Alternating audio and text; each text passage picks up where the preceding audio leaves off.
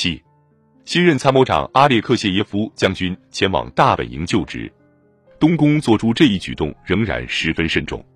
其实，处于科尔尼洛夫指挥之下的部队只有乔治十字勋章营、科尔尼洛夫步兵团、铁金人骑兵团。乔治十字勋章营一开始就站在临时政府一边，科尔尼洛夫团和铁金团被认为是忠诚可靠的。不过，其中有一些部队离开了他们，炮兵完全没有处于大本营指挥之下，在这样的形势下，根本谈不上什么对抗。阿列克谢耶夫对科尔尼洛夫和卢科姆斯基进行了礼节性拜访，接着便开始行使自己的职权。在会面时，双方想必都同样使用自己的军人语言贬损新任最高总司令克伦斯基。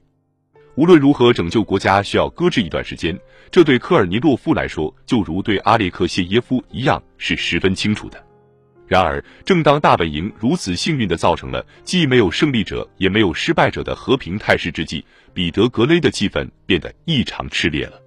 东宫里的人也在急切地等待来自莫吉廖夫令人放心的消息，以便向他们的人民进行解释。他们以不断提出要求来打扰阿列克谢耶夫。受克伦斯基委托的巴拉诺夫斯基上校通过直通电话诉苦说，苏维埃大发脾气。只有通过显示权力和逮捕科尔尼洛夫及其他一些人才能缓和气氛，这与阿列克谢耶夫的意图完全不相符。将军反驳说：“我十分遗憾的看到，现在我们终于落入了苏维埃强有力的爪子当中。我的担心正在成为无可争辩的事实。我们这个过于亲昵的代词的意思，指的是克伦斯基集团为了缓解刺伤的疼痛，阿列克谢耶夫本人也有条件的加入了这个集团。”巴拉诺夫斯基上校的口气跟他是一样的。但愿我们能从我们已经落入的苏维埃强有力的爪子中挣脱出来。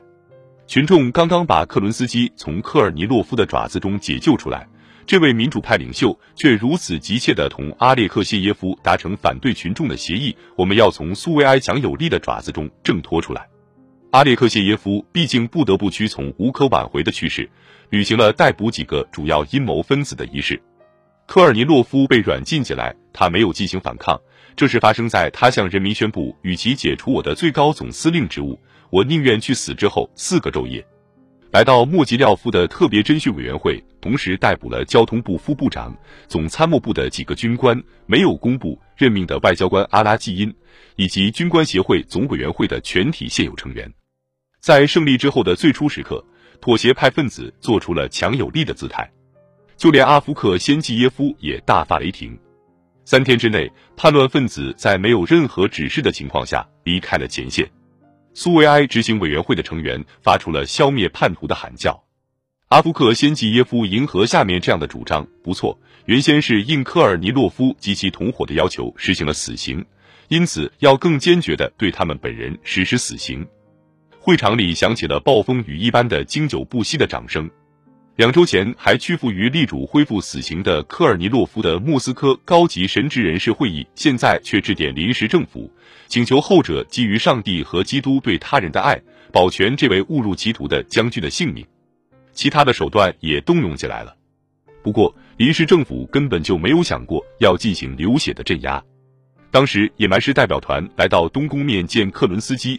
一个士兵在回应新任最高总司令的泛泛空谈时说道：“叛徒指挥官必须受到无情的惩罚。”这时，克伦斯基打断了他：“你现在要做的事情是服从你们的长官，而一切需要做的事，我们自己会做到的。”此人肯定以为，当他一跺左脚，群众就应当出现在舞台上；而他跺右脚时，群众就应当消失。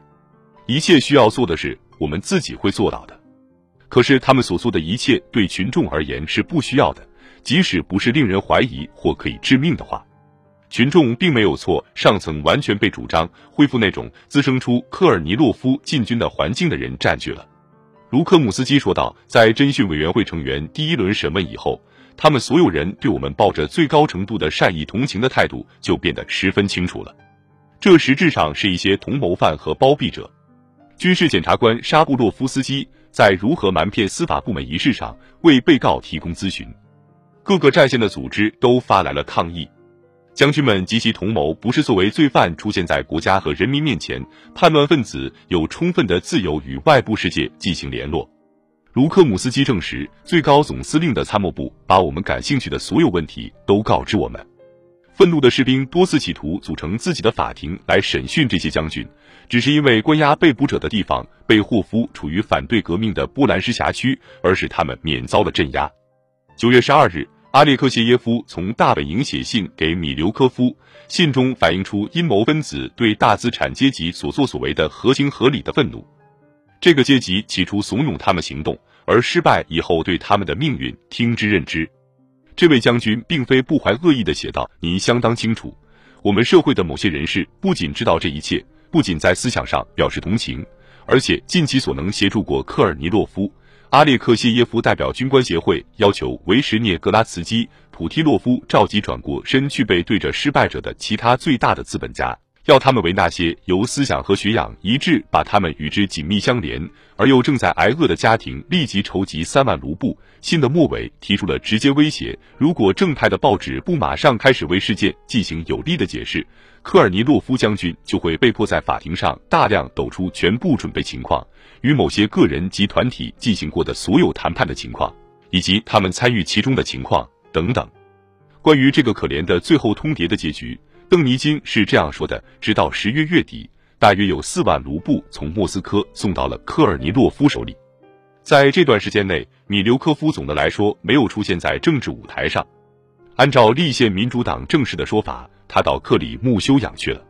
经历了各种惊恐之后，这位自由派领袖确实需要进行休养。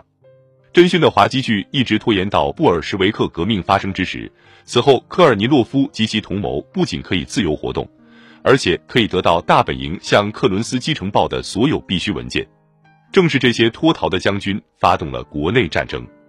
为了达到把科尔尼洛夫与自由主义者米留科夫以及黑帮分子里姆斯基科尔萨科夫连接在一起的神圣目标，成千上万的人倒下了。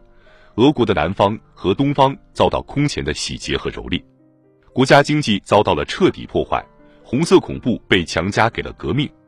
顺利挣脱了克伦斯基司法调查的科尔尼洛夫，不久就在国内战争的前线死于布尔什维克的炮火。卡列金的命运也没有多大区别。顿河军政府不仅要求取消逮捕卡列金的命令，而且要恢复他的阿达曼职务。在这种场合，克伦斯基没有放过改变主意的机会。斯科别列夫为了向军人集团道歉，来到了诺沃切尔卡斯克。这位民主派部长受到了由卡列金亲自主使的非常厉害的嘲弄。不过，这位哥萨克人将军的胜利得意心情没有持续多久。